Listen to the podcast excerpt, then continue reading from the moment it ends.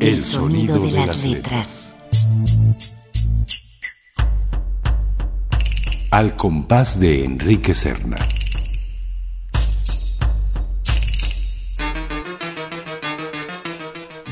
Mente del escritor a la página del sonido. Ignoro en qué momento caí de su gracia. Algún rasgo de carácter, la manía de morder el cigarro, o tal vez mi risa nerviosa, debió predisponerlo en mi contra cuando le presenté mi nuevo proyecto de programa cómico, donde pensaba mantener el formato del anterior, con nuevos personajes y un ritmo más ágil.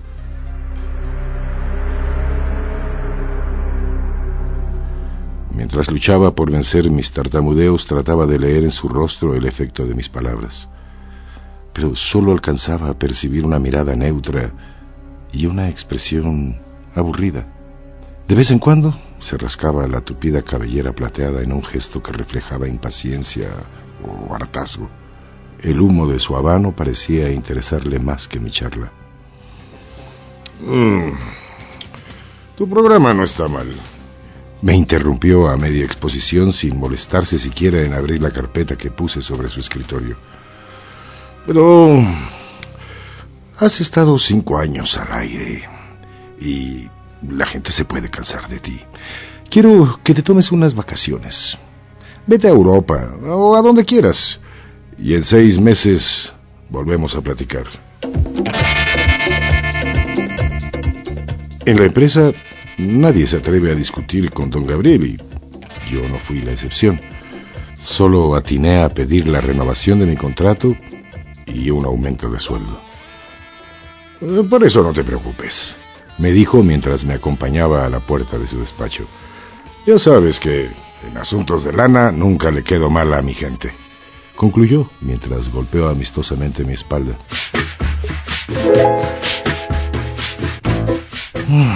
No me convenía salir del aire cuando estaba en el candelero, pero el aumento de sueldo superó con creces las exigencias de mi ego.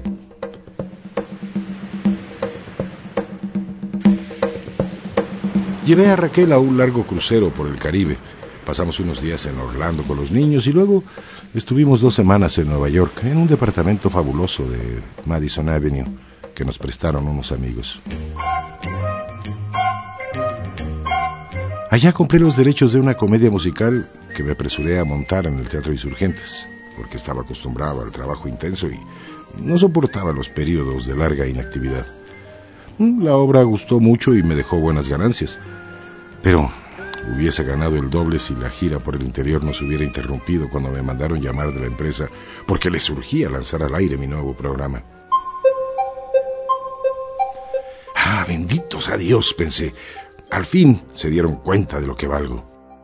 Ya habíamos grabado el piloto, tenía los libretos de las primeras ocho semanas y hasta di algunas entrevistas anunciando mi regreso a la televisión, cuando de buenas a primeras el departamento de producción canceló el programa sin razón alguna.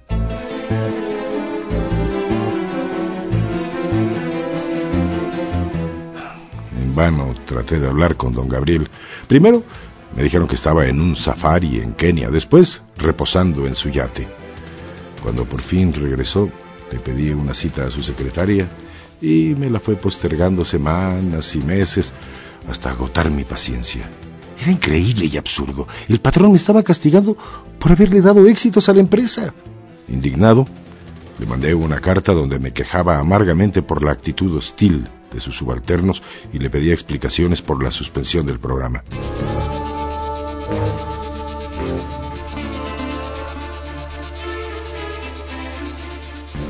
Al día siguiente recibí un telefonazo de Gerardo Alcántara, el vicepresidente administrativo, que me invitaba a comer en el Suntory.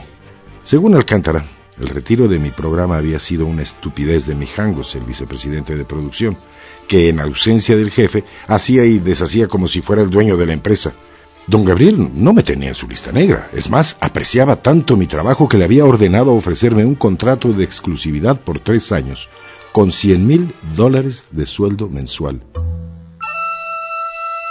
Pero, pero si me quiere tanto, ¿por qué me sacó del aire? Pregunté con recelo. Ah, eso es cosa de él. Ya sabes que don Gabriel es excéntrico, sonrió Alcántara.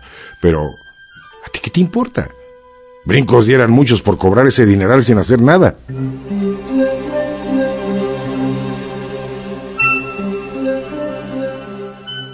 El júbilo de Raquel cuando le enseñé mi nuevo contrato me convenció de que Alcántara pues, tenía razón. Allá don Gabriel si quería tirar su dinero. ¿De qué me quejaba? Si en ninguna parte ganaría tanto por estar rascándome la barriga. Hice girar el globo terráqueo y le pedí a Raquel que señalara un país con los ojos cerrados.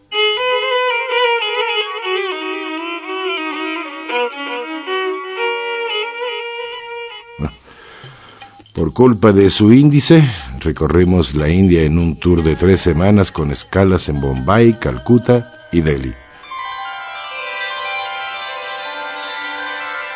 Me deprimió el contraste entre los fastuosos hoteles para extranjeros, decorados como el Taj Mahal, y el hedor de las calles atestadas de vendedores, donde los niños dormían a la intemperie en medio de las ratas.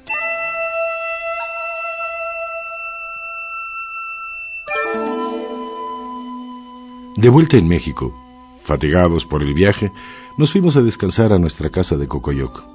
Llevaba dos días echado en una tumbona leyendo los diarios entre cerveza y cerveza, cuando empecé a sentir la sangre lechosa, como si me estuviera pudriendo en vida. Ah, vámonos a México, ya no aguanto el calor, le dije a Raquel. Ella prefirió quedarse toda la semana con los niños y tuve que volver solo en busca de distracciones.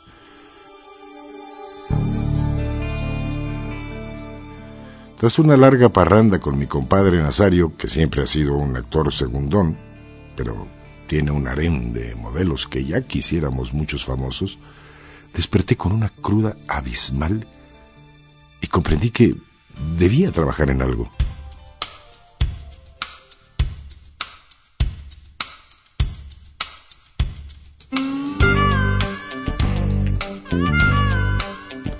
Cuanto mi representante comenzó a moverse, recibí ofertas para hacer cine, teatro y una temporada en centro nocturno. Elegí trabajar en un vodevil donde me ofrecían un buen porcentaje por las entradas, pero mi abogado me advirtió que si actuaba en el vodevil podía meterme en problemas legales porque mi nuevo contrato de exclusividad me obligaba a pedir permiso para trabajar fuera de la empresa. Eh, pedí una cita con Alcántara y le expuse mi situación. Contagiado por la soberbia de don Gabriel, como le sucede tarde o temprano a todos sus achichincles, Alcántara me negó la autorización para trabajar en el vodevil con el argumento de que yo era un cómico para familias. Ah, herido por su tono prepotente, di un puñetazo en el escritorio y lo amenacé con rescindir mi contrato. Atrévete, me retó, y te aviento a los abogados de la empresa.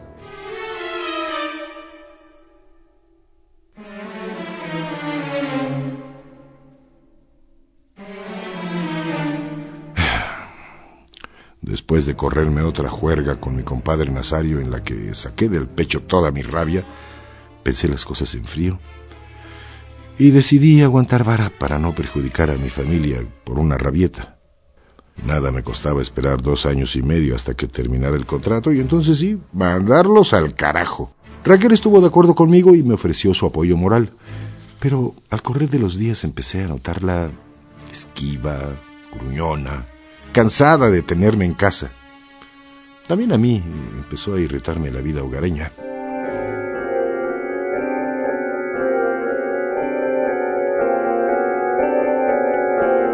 Antes de ser congelado, cuando grababa mi programa de lunes a viernes, tenía que salir al trabajo al rayar el alba para llegar temprano a las pruebas de maquillaje y no regresaba hasta la hora de comer cuando Raquel ya estaba arreglada y vestida. Pero al compartir con ella la rutina diaria, descubrí algunos defectos que me había ocultado, entre ellos su deplorable falta de higiene. Por descuido o pereza, Raquel esperaba hasta las tres de la tarde para darse un duchazo, y en la mañana salía a dejar a los niños en bata y pantuflas con el pelo grasiento recogido en una pañoleta. Harto de su desaliño le pedí con buenos modos que se bañara más temprano para no tenerla que ver chamagosa.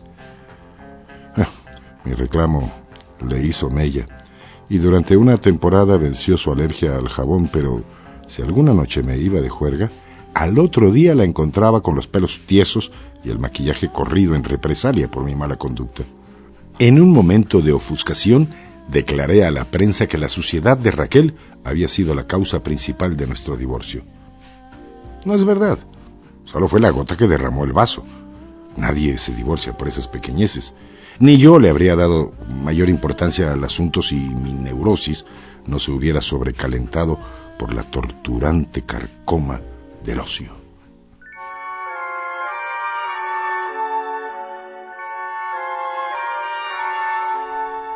En los meses anteriores a nuestro pleito definitivo, mi sensación de vacío alcanzó un nivel patológico. Todas las mañanas me sentaba a escribir el libreto de un espectáculo para cabaret que pensaba montar cuando expirara mi contrato. Pero apenas borroneaba la primera frase me invadía una sensación de inutilidad. ¿Para qué me esforzaba en ser ingenioso? Dinero tenía a manos llenas sin necesidad de mover un dedo. El trabajo motiva cuando hay de por medio una recompensa. De lo contrario, es una enajenación.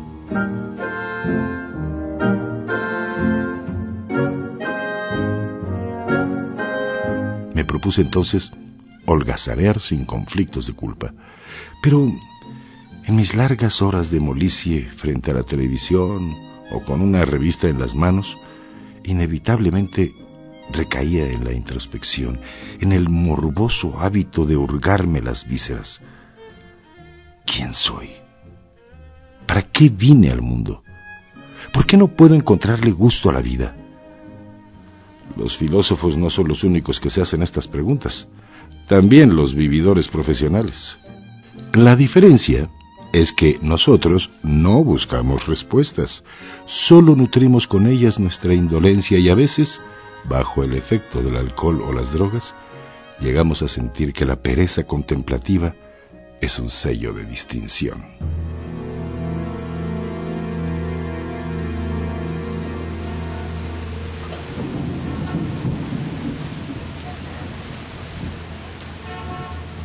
Una tarde de lluvia, molesto porque mi compadre Nazario me había dejado plantado en el Mezzanote, descubrí con horror que desde varias semanas atrás la gente ya no me pedía autógrafos. Era natural. Llevaba un buen rato sin aparecer en pantalla y en esta profesión el público rápidamente se olvida de ti. Pero en vez de minimizar el asunto, me lo tomé tan a pecho que pedí una botella de Chivas Regal para mí solo. Al décimo trago, contrariado por mis fallidos intentos de ligue, me dio por insultar a los yupis mamones de la mesa vecina que pidieron auxilio al sacaborrachos. Por consideración a mi fama, el mastodonte solo me arrugó un poco el traje. Ah, ignoro cómo pude manejar hasta mi casa en esas condiciones.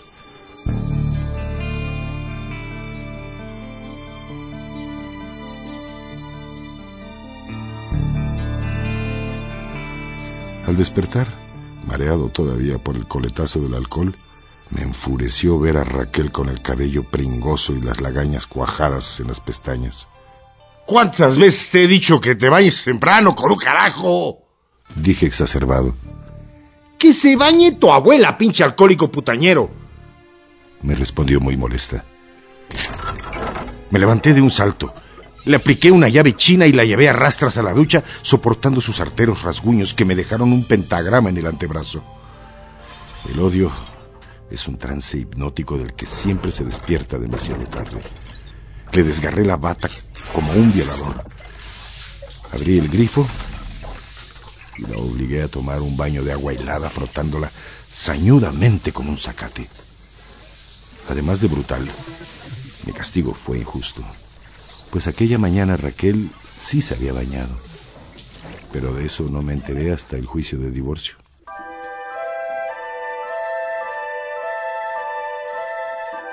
Tampoco me di cuenta de que mis hijos presenciaron la escena y el mayor trató de evitarla. Pobrecito. Debe pensar que su padre es un monstruo y, bueno, quizá tenga razón. Por supuesto, Raquel se largó con los niños a casa de sus papás y desde entonces no me deja verlos.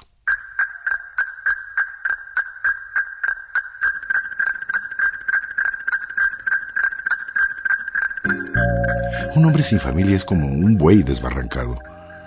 Si antes me frenaban un poco mis deberes conyugales, al quedarme solo no tuve ningún obstáculo para dedicarme de lleno a la golfería. Llevé la vida de don Juan Playero que había soñado de joven, cuando era un pobre estudiante de teatro y alquilaba un mugroso cuarto de azotea en la colonia Doctores.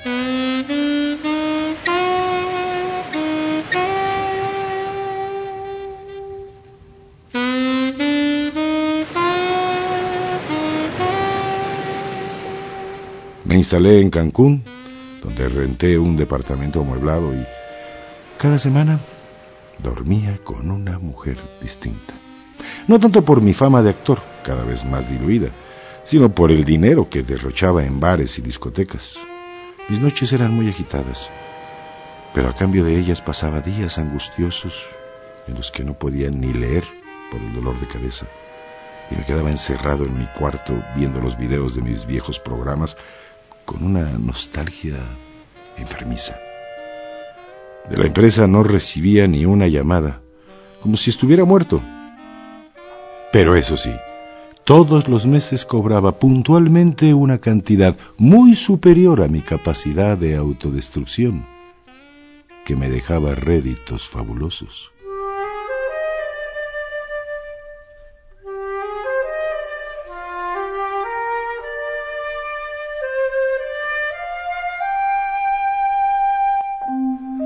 Cuando se venció el plazo del contrato, había engordado 15 kilos y empezaba a hablar solo de tanto cultivar mi neurosis. En un intento por salir del hoyo y recobrar la dignidad, entré en arreglos con el dueño de Teleanáhuac, don Gregorio Silva, que me propuso conducir un programa de variedades. Mm, las pláticas iban bien, pero cuando pasamos al tema de los dineros, Silva resultó un cuentachiles. Alegando que la gente ya no me recordaba por mi larga ausencia de la pantalla, me ofreció 300 mil dólares al año. No, no, no. Un insulto para un actor con mi trayectoria.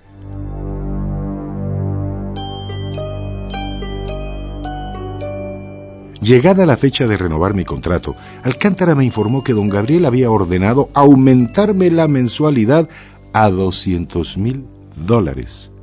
Al parecer se había enterado de que estaba en tratos con la competencia y quería retenerme a como diera lugar.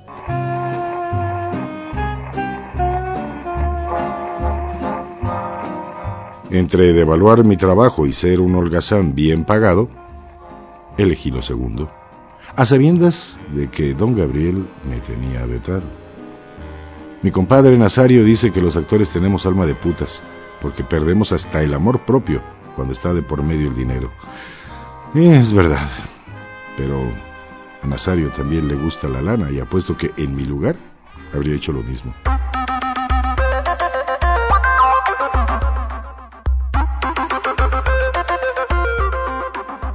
Viajé por los rincones más exóticos del planeta. Me hice la liposucción, compré acciones en un club de golf al que nunca iba. Me volví hipocondriaco, misógino, alérgico a los mariscos y desarrollé extrañas manías como la de atesorar mis uñas en una preciosa caja de sándalo que tenía grabadas mis iniciales. Como empezaba a beber desde temprano, a las ocho de la noche me dormía en el estudio con un highball en la mano y despertaba sediento a las tres o cuatro de la mañana. Resignado al insomnio, hojeaba mis recortes de prensa, o me ponía a recitar frente al espejo el monólogo de Segismundo en La vida sueño. En vez de actor, había pasado a ser espectador de mi propia vida, un testigo que observaba el derrumbe de su doble, pero no hacía nada por evitarlo.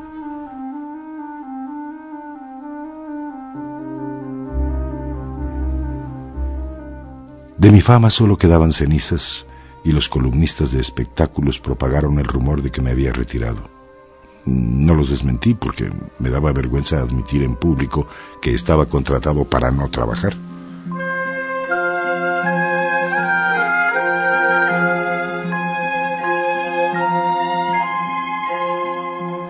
Algunas veces, me ha pasado de copas, traté de hablar por teléfono con don Gabriel, pero su secretaria siempre me lo negó, prevenida quizá por mis balbuceos de borracho. Ya no era una estrella codiciable para la competencia y sin embargo la empresa volvió a renovarme el contrato por tres años más. Las razones de don Gabriel me intrigaban. ¿Quería darme una plaza de aviador a perpetuidad? ¿O la nueva prórroga era un error atribuible a la maquinaria burocrática de la empresa?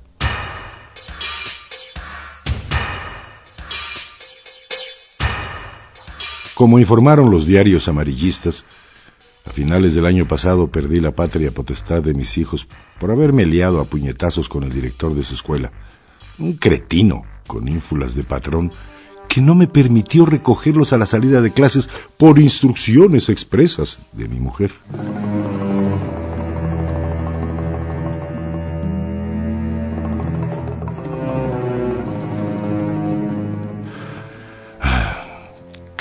Una depresión tan honda que ordenaba mi comida por teléfono a los restaurantes de las lomas y solo salía a la calle para conectar coca. Por esas fechas empezó la oleada de secuestros y asaltos en las colonias residenciales.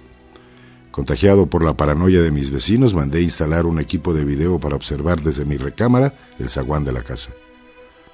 Tenía una sirvienta oaxaqueña, camerina, que guisaba muy sabroso y trataba a mis putitas como si fueran señoras decentes.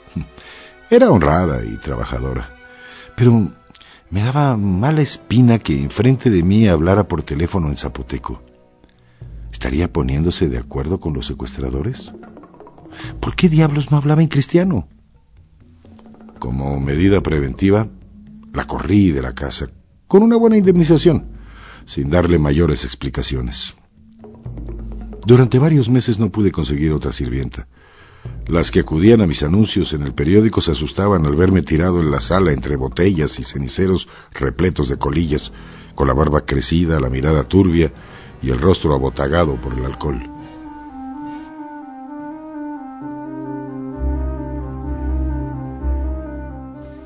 Preocupado por mi salud mental, Nazario me hablaba dos o tres veces a la semana, siempre alegre y bromista. Un día me invitó al estreno de una comedia de Carballido en el Teatro Juan Ruiz de Alarcón, donde él interpretaba un papel secundario.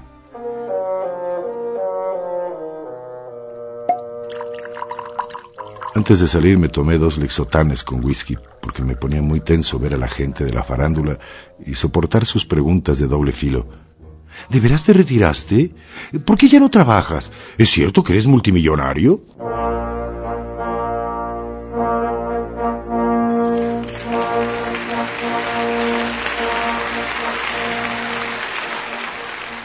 Se abrió el telón, tuve ganas de estar con mi compadre en el escenario, haciendo reír a la gente. Repetí en voz baja los diálogos de todos los actores, corrigiendo en la mente sus inflexiones de voz. Y a la hora de los aplausos, por acto reflejo, incliné la cabeza en señal de agradecimiento. No quise quedarme al cóctel por temor a mi agresividad etílica. Sin responder saludos, salí del teatro y subí a mi nuevo Mercedes color platino con vidrios blindados a prueba de bazucazos. En medio de un aguacero tomé la carretera a la Jusco. No iba a ninguna parte. Solo quería retrasar el regreso a casa.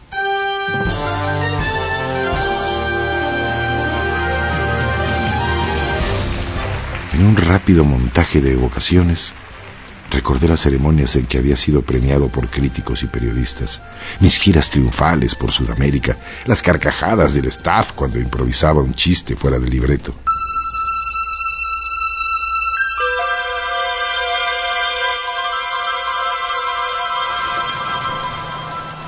Había perdido mi eje de rotación la energía espiritual para oponerme a la ley de la inercia. No sé si fue un descuido o un fugaz coqueteo con la muerte, pero al ver las luces del tráiler que venía rebasando en curva, tardé una fracción de segundo en girar el volante.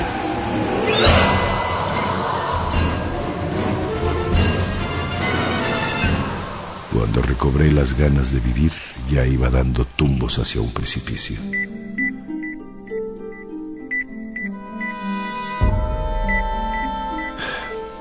Desde entonces me han hecho cuatro operaciones en la espina dorsal y todavía no puedo mover las piernas. Llevo seis meses internado en una clínica de Houston y no tengo para cuándo salir.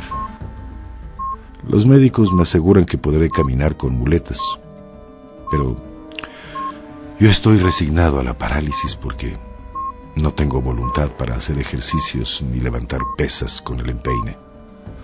Todos mis gastos corren por cuenta de la empresa que ahora me dedica con pasivos reportajes en sus noticieros. A buena hora se acuerdan de mí. Por lo menos he resuelto el misterio de mis contratos, pues al fin tuve una entrevista con mi ambiguo benefactor.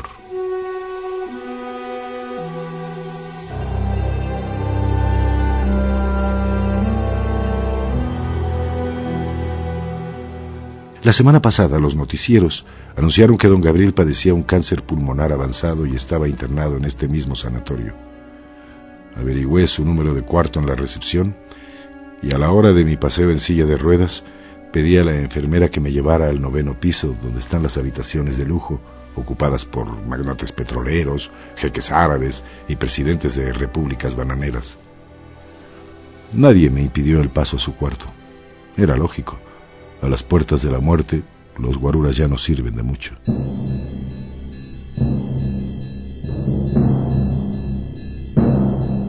Con la tez amarillenta y los brazos reducidos a hilachos, don Gabriel apenas podía respirar con ayuda de un aparato que le sacaba las flemas. Las radiaciones habían arrasado su magnífica melena plateada. Conservaba, sin embargo, la mirada de halcón que siempre me hizo tartamudear ante su presencia. Al reconocerme, no mostró sorpresa, como si adivinara el viejo reproche que tenía enquistado en el alma. Inclinándome en la silla, le murmuré al oído, ¿por qué me dio unas vacaciones tan largas?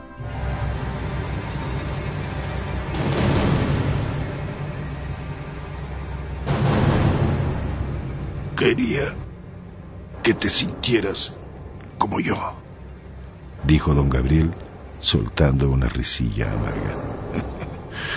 Siempre le tuve envidia a la clase trabajadora.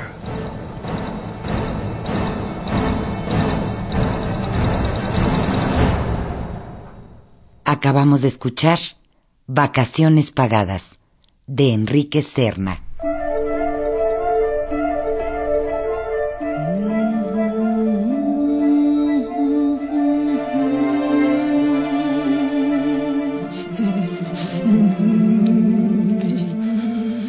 El sonido de las letras. De la mente del escritor a la página del sonido.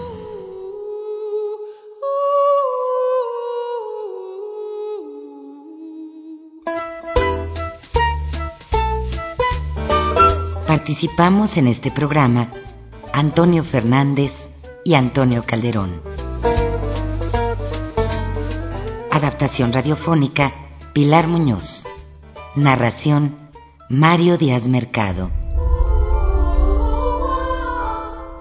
En una producción y ambientación sonora de Lourdes Mugenburg para Radio Educación.